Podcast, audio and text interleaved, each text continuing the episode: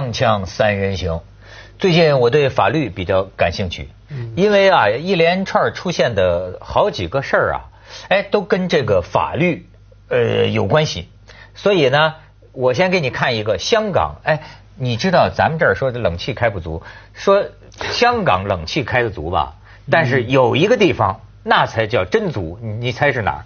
法院啊，高等法院，香港高等法院，因为这个这个法官呢，穿袍子里边穿西装，就像你这样，外边还穿袍子、头上还戴一个法套皇冠法套。哎，这东西真跟老中医一样，你知道吗？就是说，人家找找这个这个法官呢，或者找找找律师，大律师也带嘛，是吧？找律师就跟找中医似的，都喜欢找老的。所以一般香港那个大律师呢，都从来啊不掸那个假发的灰尘。他说一般呢比较发灰的灰白的发套，是吧？当事人比较喜欢找，你知道吧？找老除除了经验充足，还有他很多学生、很多徒弟。你打官司的时候，那个呃法官要老，你打找律师也要老哈、嗯那个那徒弟会给你面子，但实际还是会上他从律政司到下面的一些主要的人年纪都不大，嗯实际上都是五十来岁，嗯就是掌权的那些，嗯而且你知道，就说是呃呃穿的那个律师穿那个大袍子，嗯哎，我那天看见一个呃大陆有这个法律实习生学生跑到香港看什么事儿都好奇，说大律师的袍子啊后边有个口袋，嗯你这什么意思吗？嗯，不知道。口袋的，这就是古代的英英国那边的，他这个传统过来的。嗯那个意思是什么呢？就说这个我不能面对金钱。那个时候的律师啊，这个传统收钱的后 边，对对对，我不能就是面对金钱表现正义嘛，实际后头收钱。法庭的气氛非常荒唐，我是我上过法庭，嗯上过法庭，为了交通的这个那个事情，他那个穿了那种欧洲的衣服，对不？然后出来呢，犯罪的呢是香港的老百姓，嗯那种他就是走街，就是就是卖小贩了。对。就很简单，哆哆嗦嗦、哆哆嗦嗦上去，那个人还装模作样给他讲一大堆英文，那个人就没说的什么都认罪了，什么都认罪了，认罪以后交钱的地方啊，在那里骂娘，嗯，那个老百姓啊，嗯。哇哇，这个祖宗啪都骂出来了，那我刚才你刚才不说，他说你刚才说有什么用啊？他 给给你罚多了，哎这完全是两面的你。说了还可能加控你一个罪名，对对藐视法庭，对对所以呢坐牢的。就说香港这个法律啊很有意思，就是最近我在陈振聪陈振聪这个案子的报道当中啊，看见这么一段引文啊，你看看可以可以看看这这这一段，就是香港的这个呃法官行为指引啊，香港高等法院。公众会对某些案件议论纷纷，传媒也会广泛报道，有时舆论会明显倾向支持某个结果。不过，法官必须不受该等舆论影响，司法独立包括独立于所有外界的影响。法官行事需无畏无惧，对舆论的毁誉必须置之度外。我觉得这一条啊，有很强的现实的这个意义。你的意思说对大陆的情况来说，对，就是现在大陆，其实我们大家都看得很明白，是吧？真是看在眼里，明白在心里。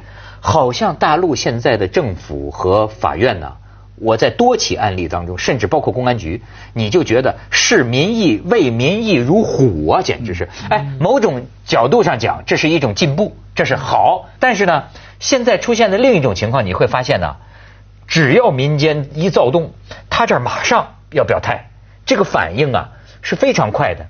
你甚至你会，当然你不能肯定，但是呢，你会怀疑这个法官量刑啊，到底会不会顾及这个民意？嗯嗯，其实呢，我觉得他们不是法官在顾及民意，是法是政治是执政的人在顾及民意，而法官没有独立啊，不是说他跟舆论没独立，我觉得他是上面的这个这个，你明白我的意思吗？我明白。对哎，你说上面哈，你看啊，这个香港我说不清楚 香港的这个法院判案啊，它是从英国法这儿来的。你知道，它这个里边有一个逻辑，就是说，咱要照基督教的说法，我们都是罪人，谁有资格审判别人？嗯好，你看，那么在法官之上，你看他这个法庭断定你裁定有罪无罪，法官也不能断定。那于是靠谁？靠上帝。但上帝表现在哪儿呢？他选择了一个陪审团。这个陪审团呢，是假定都是法律的外行。那么认为你们凭着人类的这个常识，常识普通人，普通人没有利害关系，良知嗯，你们就能判断。但是那天咱们就讲到陈振聪这个事情，哎，我提出一个假设啊，陈振聪的遗嘱假如是真的，嗯我认为以香港的民情，这六个陪审团是六个吧？嗯，他们很可能照样也会断定他有罪的，对吧？因为太坏了。不太，我们不太容易做这种假设，因为我当过陪审团嘛，他需要参与具体案件，我不能讲哈，因为这样我们也要要守密，保密法可是是一个跟商人有血出现的案件的哈，打来打去的哈，我们那个审了前后三天嘛哈。那第一个是说，刚才我们看的对于什么法官的提醒跟指引，其实对陪审团、陪审员啊是不断提醒的。从我们一开始报道到最后结束讨论过程，不要受舆论的影响。对，几乎每隔二十分钟他就提醒你一次，或者说我们讨论的时候，任何人有一个就说，哎，我看到报纸说，哎，马上对不起，刚才那句话，第一个不能进记录，第二个不，你们不要假装给自己洗脑，假装没听到，不能受这个影响，是不断给我们来提醒的。啊，所以那个陪审团的这个制度就是尽量不受舆论影响，当然司法独立嘛，呃的司司法独立哈，也不能受什么其他有的没的法院以外的任何的影响。然后呢，要不断来提醒。所以我刚说第一个是说呃，你说要纯粹好像一个民间很纯洁的啊，对，那纯洁不代表无知嘛。就是因为香港的陪审团制度是第一个法律制度，无罪推论。啊嗯，不是你来证明自己无罪，是政府要来证明他有罪对，证明你的遗嘱是假的。你其实不用证明我是真的哈，你你要政府来证明是假的，对方来证明是假的。那另外呢，其实过程里面非常多的专家来指引的。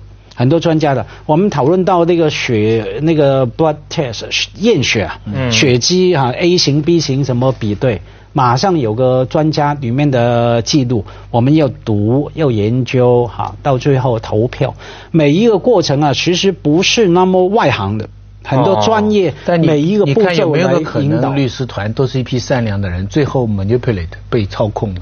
你说律师被操不是呃，这个陪审团。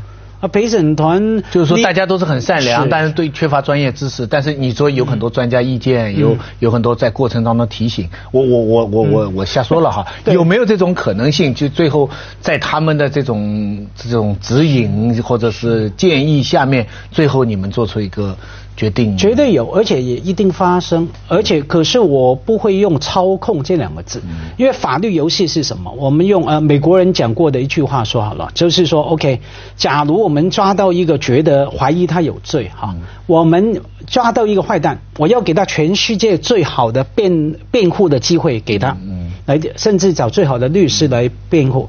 然后，假如判了有罪，证明有罪之后，我在最高的树上面把他吊死。OK，这法律游戏嘛，所以意思是说，所有两边的律师，假如是两边对打，或者说政府对着他们，当然他们有权用尽各种合法的方法，所谓的操弄哈，只要他能够达成效果，又是不违法的。对，你这他这有一个什么？你看这个律师晓之以情，动之以理啊。嗯实际上，你说这玩意儿是纯粹理性的吗？我认为，既然有陪审团的存在，他不可能是百分之百理性的。嗯他可能会说，一个律师会演讲，他可能就会受到打动，嗯或者说他心里谁能匹得开道德的错？你比如说，还咱就说为什么说回到大陆这个事情啊，就是说李某某啊，李某某，呃，你看前一阵儿讲啊，轮流发生性关系，嗯这个啊被几万个网友认为滑天下之大稽，就这这就是轮奸，怎么可能就表述出一个轮流发生性关系呢？可是我必须说呀，这些个议论是有背景的。有背景的，是因为大家考，大家知道，哎，有很多个恶少，是吧？有很多个仗着这个父辈啊，这个这个这个这个呃为非作歹的这些所谓的官二代、富二代、星二代等等，的有很多个背景的。如果撇开所有的背景说，哎，我要较一句真儿，轮流发生性关系，一定是轮奸吗？也有百分之一的可能性，这个世界上是有的。一个女人自愿的轮流跟人发生性关系，日本 A V 片很多了。对啊，甚至于就是说，咱撇开一切背景不说，甚至于这个案例是这么复杂的程度，复杂到什么呢？有一个女的，她当时自愿的发生完了这一圈之后啊，她第二天就告他们强奸。在世界这个司法史上，也不是没有这样的案例。但是你看。你把这件事儿你拿到中国一说，你的待遇就是万炮齐轰，板板砖都得啐你。实际上就是说，你怎么能说出这么不是人的话？你比如说，我一直就在想，就拿香港这个事情举例子啊。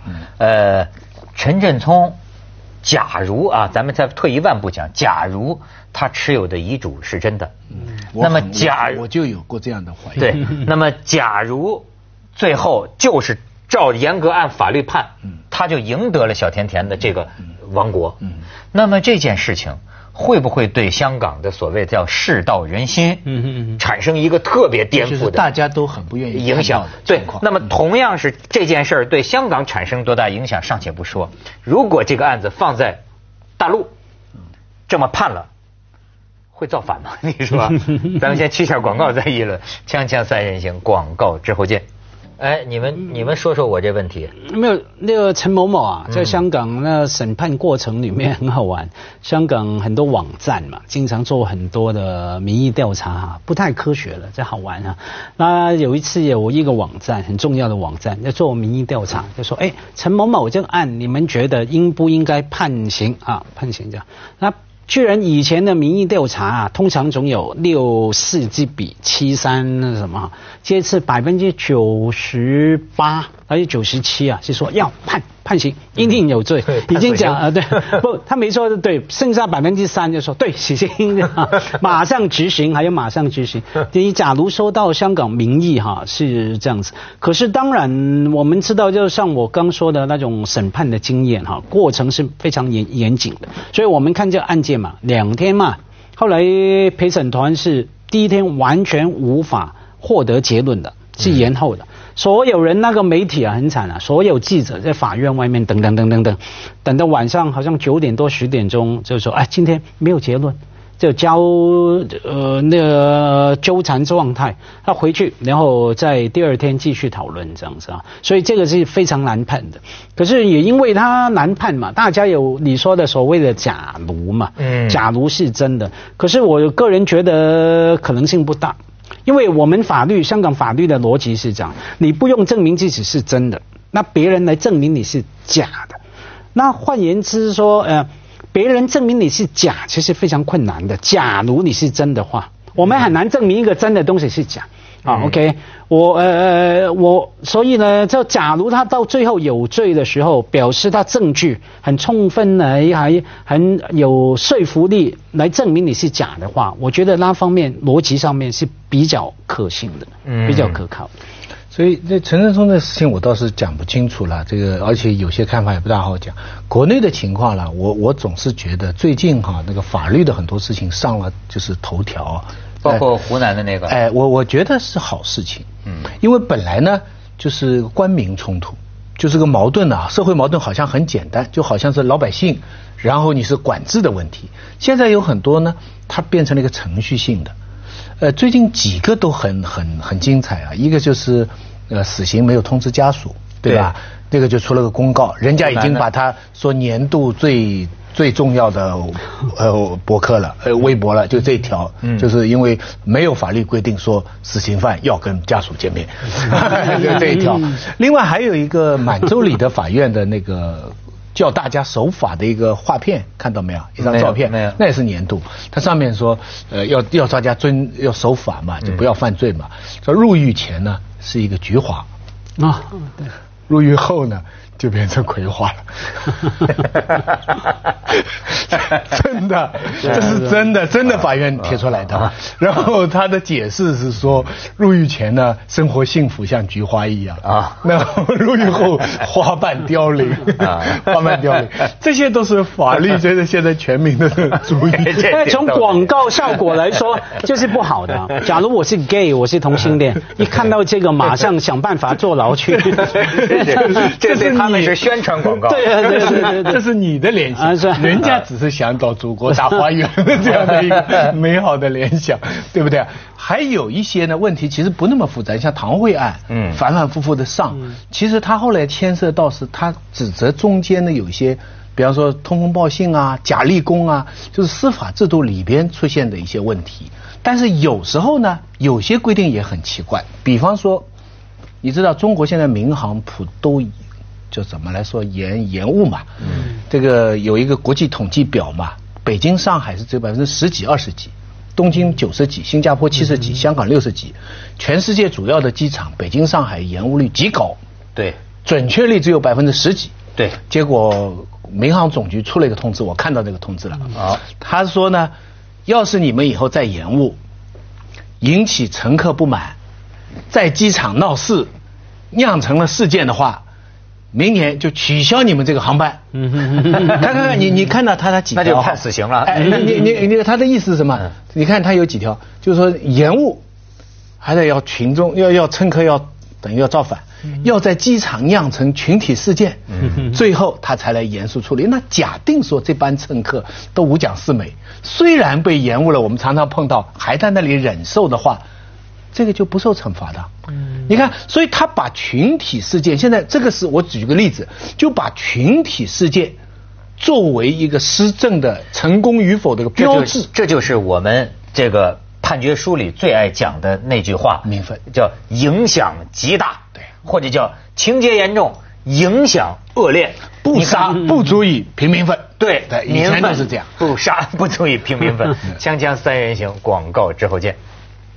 其实说到底啊，还是一个对这个法律公正的信念问题。嗯，比如说香港肯定也免不了冤假错案，嗯但是基本上我们相信，对吧？相信它公正。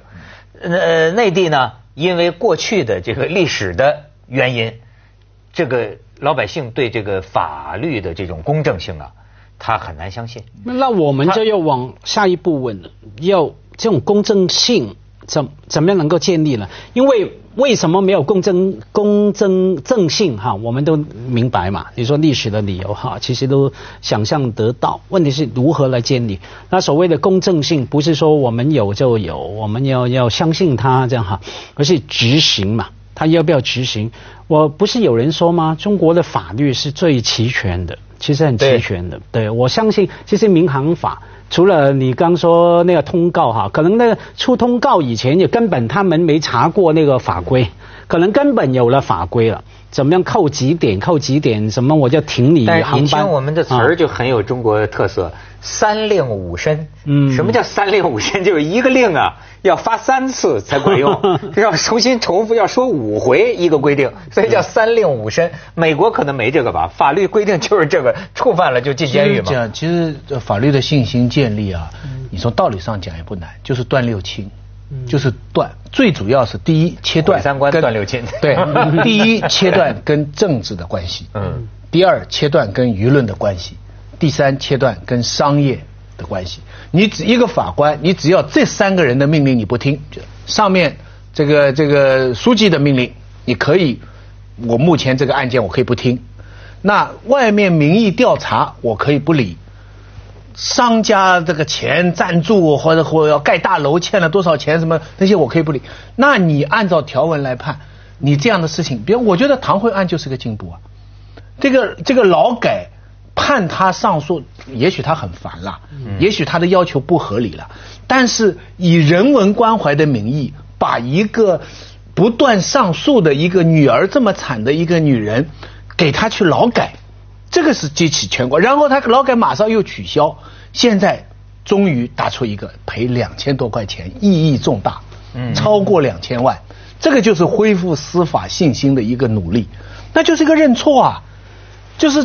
等于是等于是什么我听什么还不肯道歉什么的对他没有公开道歉，他就不肯道歉，但是他们赔钱了。啊？但是按照国家赔偿法，国家赔偿你一定是违法才国家赔偿。简单的说，当初让他劳教是错了。啊，这个呢是一个民意的胜利，就是说人家这么惨，我我我不知道详细搞不清楚唐慧这个里面，但是很简单，一个这么苦的一个女人，就算她很烦吧，然后上面还给他一个人文关怀的名义，说对他女儿人文关怀，然后给他劳教，现在整个劳教制度都在检讨。他其实可以再要求。接着下来为您播出《西安楼冠文明启示录》。花了我那么多所以我觉得